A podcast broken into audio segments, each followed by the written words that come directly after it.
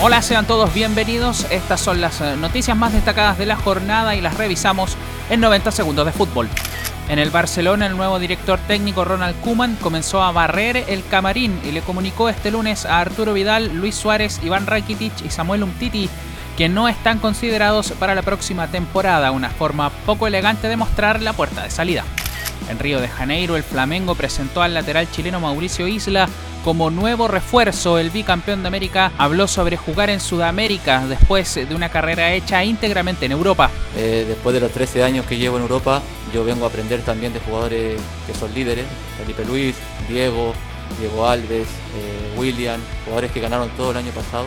Así que contento de llegar a un club con más de 40 millones de fans en Paraguay fue puesto en libertad el exfutbolista brasileño Ronaldinho Gaúcho después de seis meses en prisión por ingresar con pasaportes falsificados a ese país. El campeón del mundo en 2002 llegó a un acuerdo con la Fiscalía Paraguaya y pagó una multa de 90 mil dólares. No olviden suscribirse a 90 Segundos de Fútbol en Apple Podcast, Google Podcast y Spotify. Y síganos en Twitter en arroba 90sdf y en Instagram en 90 Segundos Fútbol.